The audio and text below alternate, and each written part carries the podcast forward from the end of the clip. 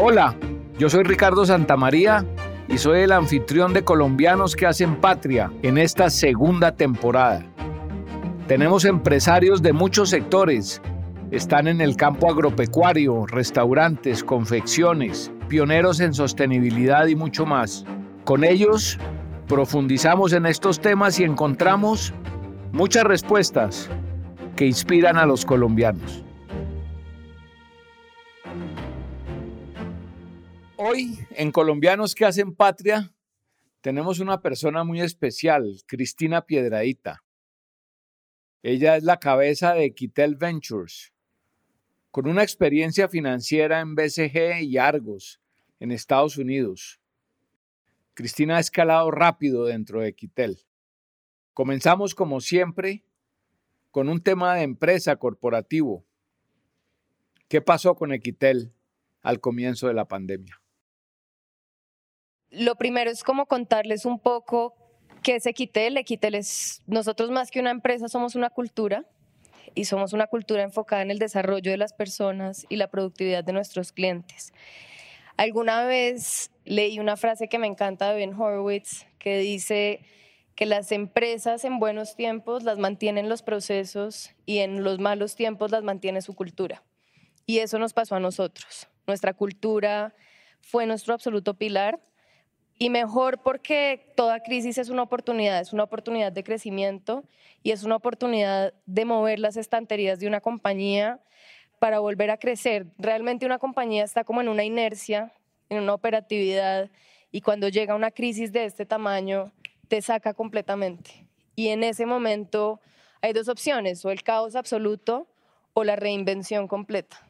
Y eso fue lo que nos pasó a nosotros, la reinvención completa el enfoque en cuidar a nuestra gente, el enfoque en cuidar a nuestros clientes y en encontrar no solo cómo garantizar que la compañía pasara al otro lado, sino también en garantizar que cuando estuviéramos al otro lado fuéramos una compañía innovadora que entendiera la realidad en la que había quedado el mundo. Y eso lo logramos. Entonces, realmente esto para nosotros fue demasiado positivo porque nos aceleró lo que tal vez teníamos pensado hacer en cinco años, en uno y medio. O en, diez, años. Sí.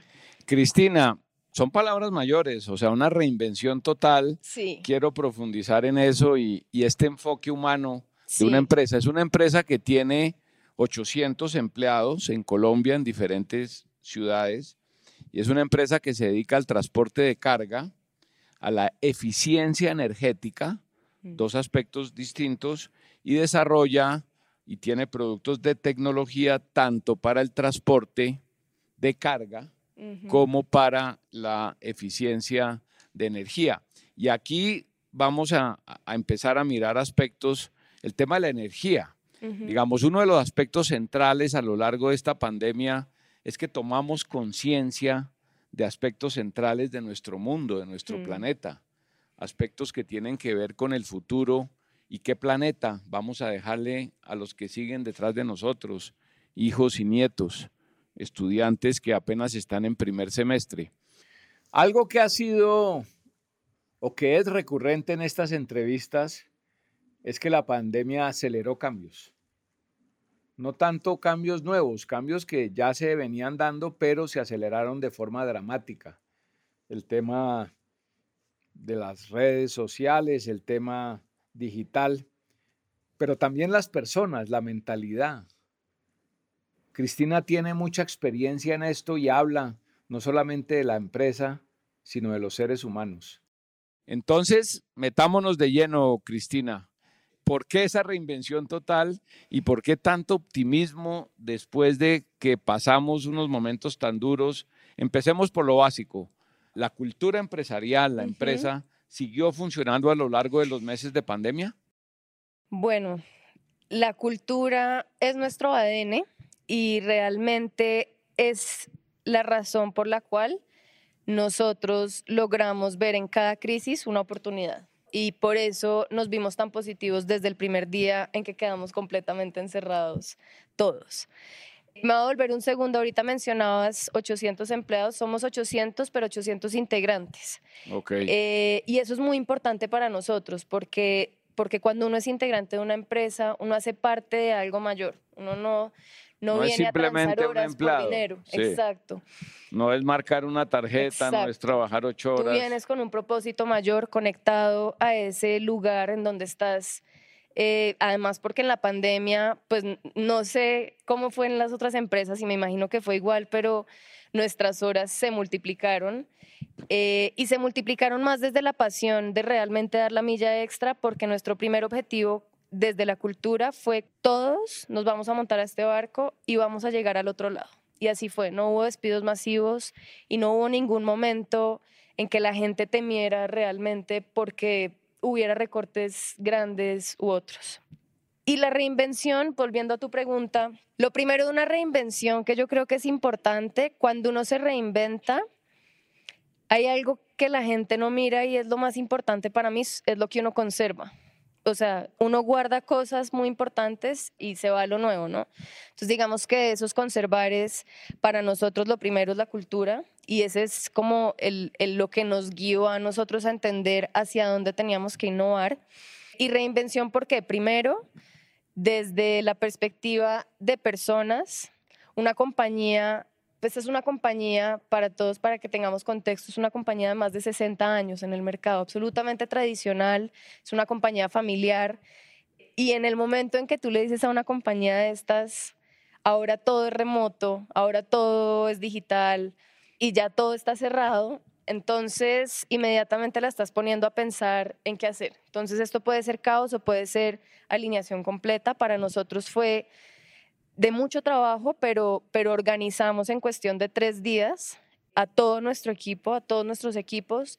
Sabíamos en qué mercados podíamos seguir operando, dado que eran necesidades esenciales de mantenimiento. Hablamos que muchos de los cambios empresariales se ven en la parte administrativa, en la parte operativa, pero ¿qué pasó en la parte humana? ¿Qué pasó en la relación personal del presidente de la compañía con sus empleados? Sentarse alrededor de un café, mirarse a los ojos, hablar del miedo que todos sienten. ¿Esas conversaciones se dan en estos momentos?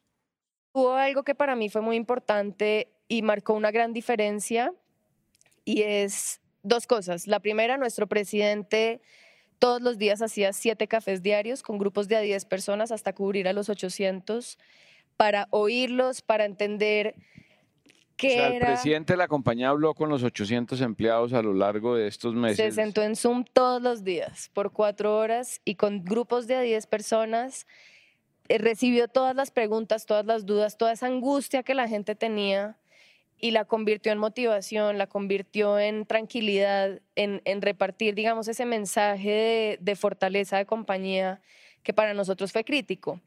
Y lo segundo que fue esencial nosotros tenemos un equipo de psicólogos enfocado en el desarrollo de los integrantes. Fue que creamos una línea de atención y apoyo a los integrantes y a sus familias. Mucha gente, pues la situación en casa no era fácil, ¿cierto? O sea, cuando a ti te meten en un lugar en 15 metros, 20 metros, 5 personas, o sea, los niños estudiando, niños estudiando, los papás trabajando. todos en el mismo espacio. Sí, eso sí es la crisis. Y sin salir o salir por turnos. Entonces, ¿Qué les dimos acceso nosotros? A tener una línea de apoyo con psicólogos que acompañaran esos procesos de familia, que les dieran la oportunidad a ellos de tener con quién hablar y con quién trabajar esos temas de familia que se estaban gestando. Aquellos que realmente eran críticos, incluso el presidente mismo se sentaba y los atendía personalmente y los acompañaba, realmente pensando en que el bienestar de todos estuviera de prioridad número uno. Entonces, en términos de reinvención, fue honrar nuestro pilar, conservando el desarrollo de los integrantes, reinventando la forma en que los acompañábamos completamente. O sea, como una, digamos, un clima de trabajo, no solo participativo, sino teniendo en cuenta muy de cerca las necesidades de la gente. 100%. Entendiendo la situación en la que había entrado cada persona que se había enfrentado a esta situación y acompañándolos en esa, en esa crisis. Desde el punto de vista de la energía, ¿qué innovaciones, digamos, desarrollaron en la pandemia? Desde la energía incluso es, es bien interesante lo que ha pasado porque no solo está la pandemia, sino que está la postergación de la apertura de Hidroituango, que también impacta enormemente al país en términos de su capacidad de generación. Hidroituango es generación de energía y es una planificación, digamos, de país que se puede retrasar y nos dejaría en una situación donde no alcanza la energía, que, tenga, la energía. que tenemos para la industria, para los hogares, es para todo el desarrollo del país, pero, pero vamos bien. Pero vamos bien. Vamos bien en el cronograma de Hidroituango, a pesar de los problemas, pero quería hacer esa aclaración. Pero sí, es importante, digamos, en el mapa, muchas de las empresas dicen, pues yo prefiero tener mi capacidad de generación o tener mi proyecto y con eso desarrollamos. Eh, ¿Te entendí mal? ¿Ustedes generan energía?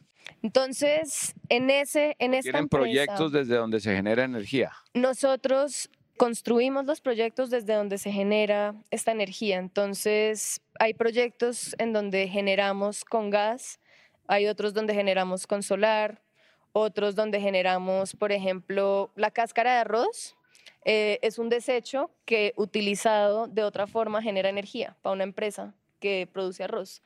Entonces, buscamos la manera de involucrar tecnologías para desconectar a esas empresas de la red y conectarlas a su, a su propia generación. Te doy un ejemplo particular, Tecnoglass.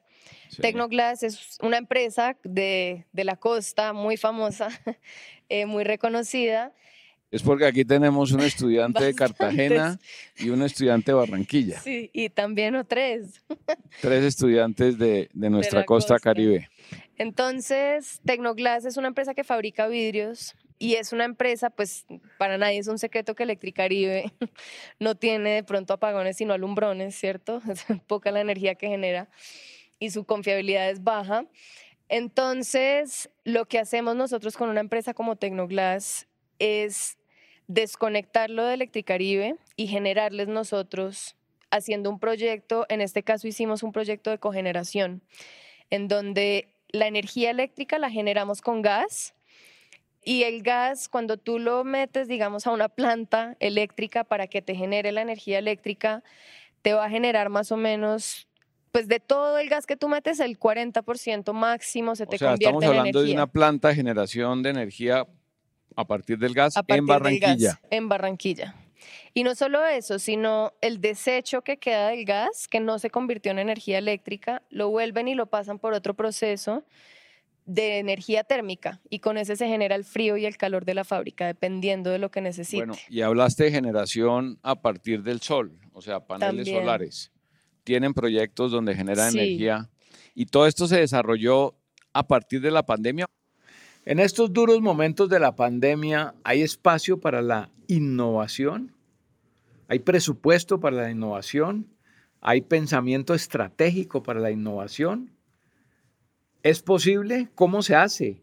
¿Cómo en un momento donde está entrando agua al barco hablamos de innovación? Quienes nos obsoletizamos y reinventarnos.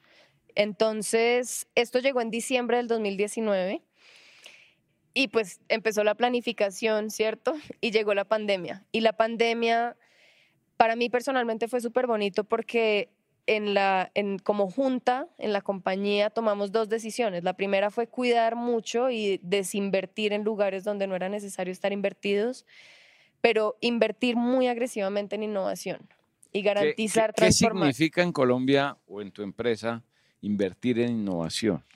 Varias cosas. Entonces, depende del mercado en el que uno esté. Para nosotros, y yo creo que para la mayoría, sabíamos la tendencia que se abría sobre el mercado digital. Entonces, para nosotros como primera medida era, pucha, nosotros no tenemos nada digital, tenemos que estar, tenemos que tener nuestro canal digital, ¿cierto? Y tenemos que entender nuestro ecosistema, cómo se va a mover a partir de todo esto que ha pasado. Entonces, lo primero fue una transformación, y no desde la tecnología, porque la tecnología al final es un facilitador, sino entendiendo desde, y lo hicimos para el sector transportador, y es entendiendo ese sector transportador dónde está, qué soluciones tiene y qué no tiene, qué, qué vacíos había en ese mercado, qué oportunidades, y fuimos por ellas. Hay un dato que es importante ahí y es, pues no muchos lo conocemos y es el mercado de transporte en Colombia. No lo mueve la mayoría un TCC o no lo mueven las grandes flotas. Las grandes flotas mueven el 30% si acaso del, del transporte de carga de Colombia. Y en Latinoamérica es el mismo fenómeno. El 70% de toda la carga de este país la mueven pequeños emprendedores. O sea, emprendedores que tienen cuántos camiones? Uno a diez.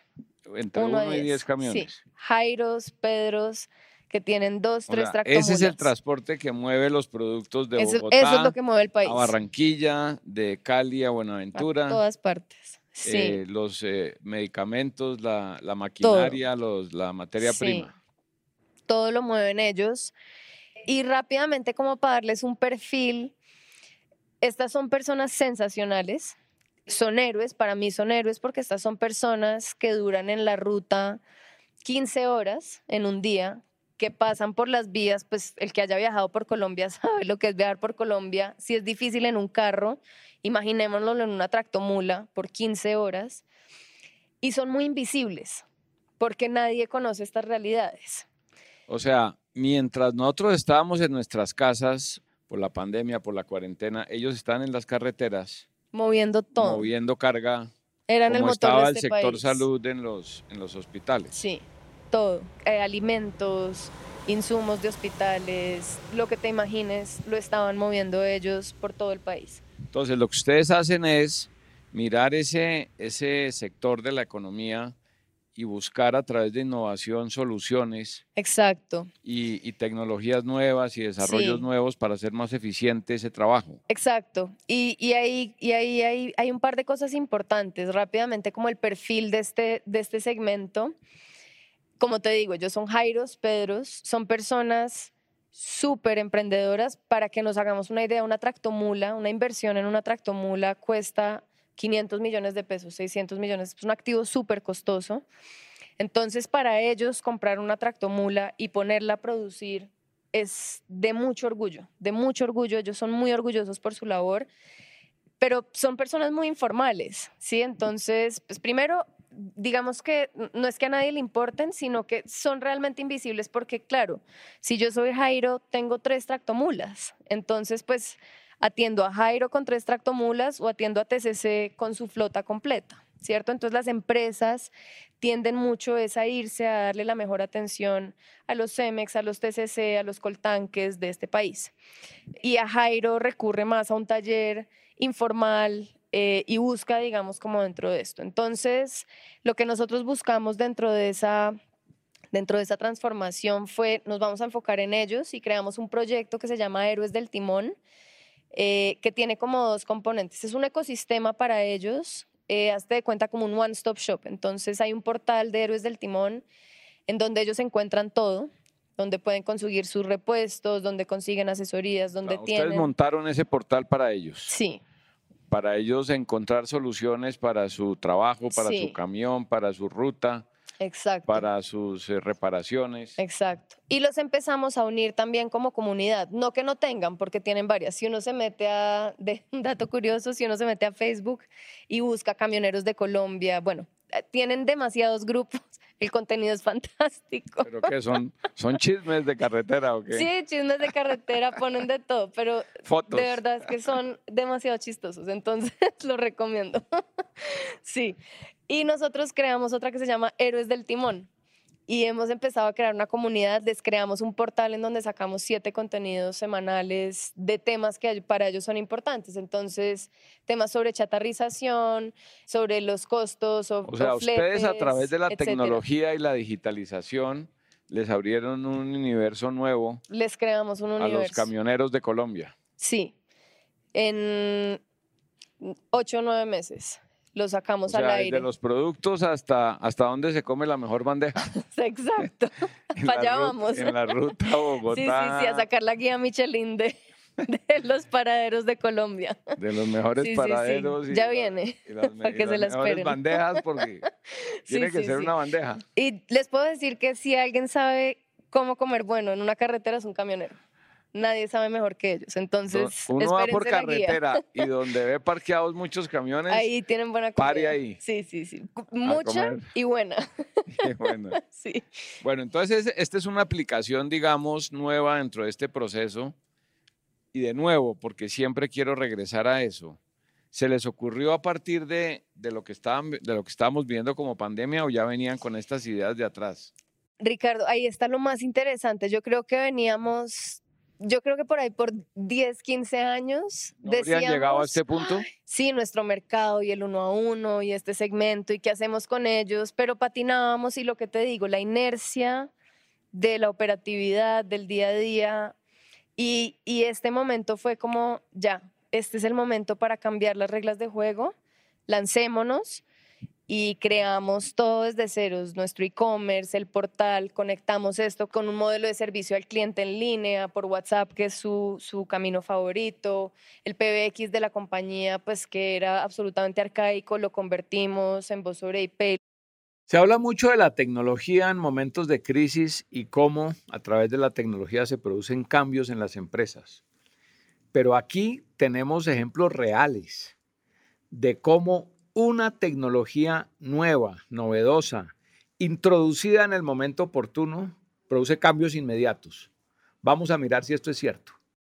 La solución que nosotros pensamos, y para hablarles un poquito de esta empresa de tecnología, esta empresa está enfocada en soluciones IoT, que son eh, de monitoreo en tiempo real. Entonces nosotros lo que hacemos es conectar camiones y les monitoreamos variables en tiempo real 24/7. Entonces yo en un camión que está pasando por la línea puedo saber en este momento cómo está su temperatura, etcétera, etcétera. ¿Cuánto tiene gasolina? Todo. El hábito de conducción, eh, si está haciendo frenadas bruscas. Incluso tenemos un sistema de cámaras de seguridad que tú le instalas para seguridad del, del conductor y esa cámara identifica movimientos del camionero. Si el hombre se está durmiendo. Si se está durmiendo y le manda alarmitas que lo vuelven a despertar. O sea, el transporte de, los de carga ya es mucho más sofisticado que hace unos años. Sí, no, total, total. No para los Jairos. Entonces, ¿qué hicimos nosotros? Los empezamos a conectar gratis a ellos para acompañarlos en la ruta 24/7. Entonces les dijimos, tranquilo, yo le pongo esta solución, se la pongo a usted gratis y yo lo acompaño en la ruta, con su kilometraje sé cuándo se le cumplen eh, sus rutinas, entonces ya usted no se tiene que acordar cuándo viene su siguiente rutina de lubricación, yo lo llamo para que se acerque al taller donde está más cercano, etcétera. Entonces digamos que pensamos no solo en conectar o en abrir un e-commerce y ya, sino en conectar toda su experiencia, en crear toda una solución pensada para dos cosas, hacerles su vida más fácil y su negocio más productivo. O sea, este es un producto tecnológico desarrollado por ustedes. Sí, in-house. In-house, pero también supongo que para que tenga desarrollo, para que tenga uso, hay que capacitar a estas personas. Sí que a través de, me imagino que todo es aquí en el celular. Todo es en el celular. Y que él sepa usar y que pues dónde conectarse. Esa es la bondad, que nosotros hacemos el trabajo por él. Entonces nosotros monitoreamos su kilometraje, su geolocalización y simplemente lo que hacemos es, a él lo que más le gusta es que lo llamen o le escriban. ¿Listo? Eso es, mejor dicho, nos ha pasado que cuando lo invitamos a participar en nuestra comunidad de Facebook, ¿tiene Facebook? Sí, me lo busca. No son demasiado tecnológicos todavía, no son nativos eh, como nuestro público. Entonces, buscamos es apalancarnos mucho en el back, en tecnología, pero que toda la solución para ellos en el frente sea como les gusta. WhatsApp, teléfono, llamadita entonces, o mensajito, entonces, pero por detrás todo esto pues tiene automatización y está conectado. Una pregunta al margen, pero me parece importante. ¿Cómo es la conectividad en el país? O sea, ustedes pueden comunicarse con ellos en todas las rutas, en unas sí, en unas no. En un gran porcentaje, en un gran porcentaje. O sea, tenemos un, buen nivel de conectividad para que en cualquier ruta, sí. Eh, así sea en el Chocó, así sea eh, en, el Cauca, ellos reciban su chat o reciban su llamada? Sí, sí, de acuerdo. Ahora, piensa que muchos de ellos se mueven por rutas... Sí, rutas principales. exacto, puertos a ciudades principales, para donde se mueve la carga, ¿cierto? Entonces, eh, pero sí, la gran parte tiene una buena conectividad que nos permite hacer esto. De todas maneras, la ventaja es que el GPS así no esté transmitiendo en el momento, cuando vuelve y entra en línea, te arroja la información a tu sistema. Aquí tenemos una reflexión de fondo y es Más allá de los cambios administrativos, tecnológicos, comerciales que se puedan presentar para salir de las crisis, ¿qué es lo que sostiene a una empresa en un momento como esto? ¿Existe eso que usualmente se llama cultura empresarial? ¿Puede esta cultura empresarial ayudar de manera definitiva en un momento de crisis como este? Nuestra cultura tiene dos pilares, el desarrollo de las personas y la productividad de nuestros clientes. Entonces, nosotros entendemos y sabemos que una persona que trabaja en un entorno en donde su familia es importante, donde los valores son un tema importante, el desarrollo profesional, personal, su felicidad, sus talentos, eh, y trabajamos en desarrollar todos estos elementos. Una persona empoderada y conectada con lo que hace.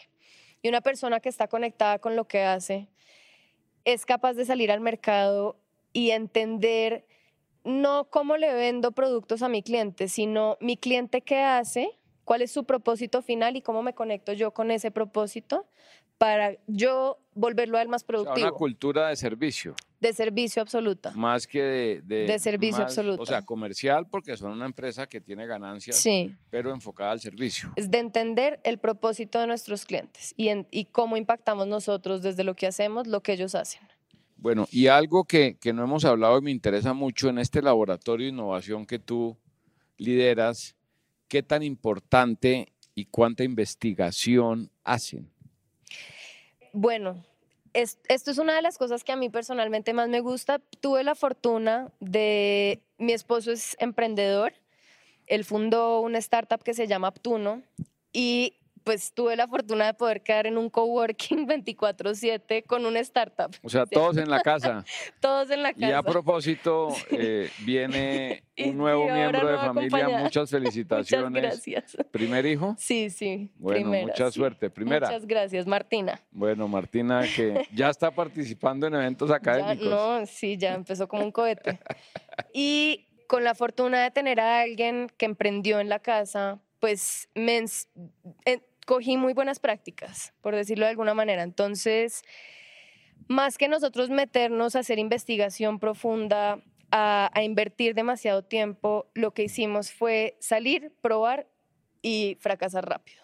Listo. Entonces, nosotros, te doy el ejemplo, en marzo del 2020 dijimos, armemos el e-commerce y empezamos a construirlo y sacamos la primera versión unos meses después para entender si ese era el camino, si no era. Y entendimos que el e-commerce realmente como e-commerce no iba a generar el impacto que estábamos buscando. Entonces, sí buscamos mucho investigación de usuario, pero investigación ágil, ¿sí? Llamadas, entender, poner a probar las cosas a los clientes con nosotros.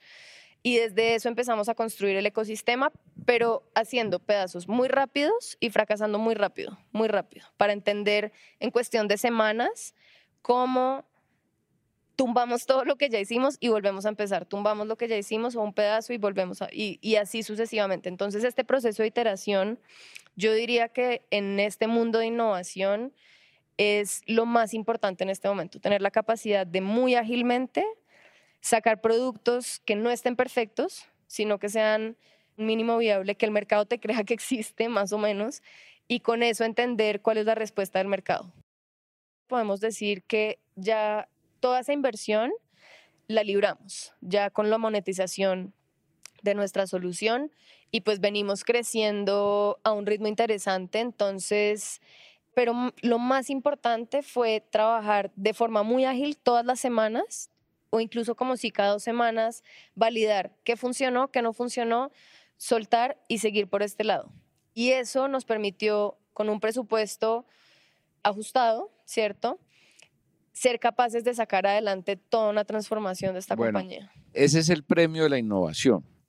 El premio de la innovación para una empresa, yo lo veo desde dos puntos de vista, tú me corriges. Uno, pues que se acelera, se mejora el trabajo de un sector, pero dos, uno fideliza a los clientes. Total. El cliente se siente con una propuesta de valor que va más allá a que le arreglen el camión cuando lo meten a un ecosistema de servicios, cuando le dan unas apps que le permiten, digamos, eh, recorrer las carreteras con mayor eficiencia, ese cliente queda muy satisfecho y ese cliente se queda ahí y ese cliente trae más clientes. Sí, son es, es construcción de relaciones a largo plazo, definitivamente. Bueno, bueno, ha sido una, una charla muy inspiradora. Yo voy a rescatar un par de temas y cerrar con un comentario y es este. La innovación produce miedo, pero la innovación produce cambios. Mm. La innovación genera en empresas, digamos, de tradición, una empresa de 60 años exitosa en el mercado con 800 empleados, genera el reto de no solo transformarse, sino de mejorar el país. Sí. Uno mejora un sector, cualquiera que sea, en este caso el transporte de carga, pero puede ser cualquier otro, uno mejora ese sector y mejora el país en algún sentido. Los productos llegan más rápido, pueden ser más baratos, la gente es más feliz. Y esto, en estos momentos duros de pandemia, ya lo hemos visto aquí, llevamos, Cristina, con este cinco testimonios, mm. porque no los tenemos como conferencias, sino como testimonios de empresarios más del corazón, por supuesto, profesionalmente hablando siempre, pero unas transformaciones en la empresa, pero transformaciones en las personas. Total. Que fue eh, el aspecto por el que tú empezaste. Mm. Cuando yo te hice el primer comentario, tú me dijiste, no, aquí este es un grupo humano, mm. es un grupo de personas y la cultura y tal. Entonces, digamos, ustedes que están en primer semestre van a aprender muchas herramientas de trabajo, van a aprender muchas herramientas de eh, creación de empresas, de seguimiento de balances, etcétera. Pero hay un elemento clave que es el elemento de la innovación, que son ideas. Mm. Ideas que se llevan a la práctica y transforman la manera en que hacemos las cosas y las hacemos mejor. Cristina, muchas gracias. A ti por el espacio. Eh, no sé si quieras eh, cerrar con algún comentario final, quizás desde el punto de vista de, de lo que viene el año que viene es un año que, este año fue duro, pero este año, digamos... Más duro que el 2020. Más duro que el 2020, pero ya estamos en un escenario donde las cifras que estamos oyendo es que estamos regresando a, mm. niveles eh, en cuanto a la reactivación económica de antes de la pandemia. ¿Qué ves para el año entrante? Tener esa, esa respuesta es, es, muy duro. Yo lo que siento desde que empecé en este mundo profesional, desde que me gradué de la universidad, es que cada año es más loco que el anterior. no hablemos del año entrante porque hablemos de lo, que, viene, en el futuro inmediato. Es un mundo demasiado emocionante porque está cambiando a la velocidad de la luz porque en términos de tecnología lo que estaba previsto a pasar en el mundo en 10, 15 años se aceleró de formas impresionantes porque nos han retado a personas, incluso como a mí, a aprender de mundos, por ejemplo, digamos, el mundo cripto, todo esto que está pasando en el mundo, a entenderlo muy bien porque el entorno se va a mover. La estantería se va a mover cada día más fuerte. Y eso para mí personalmente es... Y cada vez más rápido. Y cada vez más rápido, exacto. Entonces, ojos abiertos, oportunidades todas, todas. Realmente este mundo lo que ofrece son oportunidades, es abundante en oportunidades. Entonces, pues yo diría que una persona de la edad de ustedes que está empezando este camino tiene la oportunidad de devorarse el planeta con un computador, con un celular, o sea, aprender de todo lo que está pasando de formas impresionantes. Entonces, yo lo que veo es como que hay que ser cada vez menos rígidos, cada vez más observadores, observantes de entender en el entorno qué está pasando para identificar las oportunidades y leer mucho, oír mucho, mirar muchos casos de negocios exitosos, eh, podcasts que son una fuente de sabiduría máxima, pues para mí, a mí me encantan personalmente, porque esa velocidad pues solo la logramos,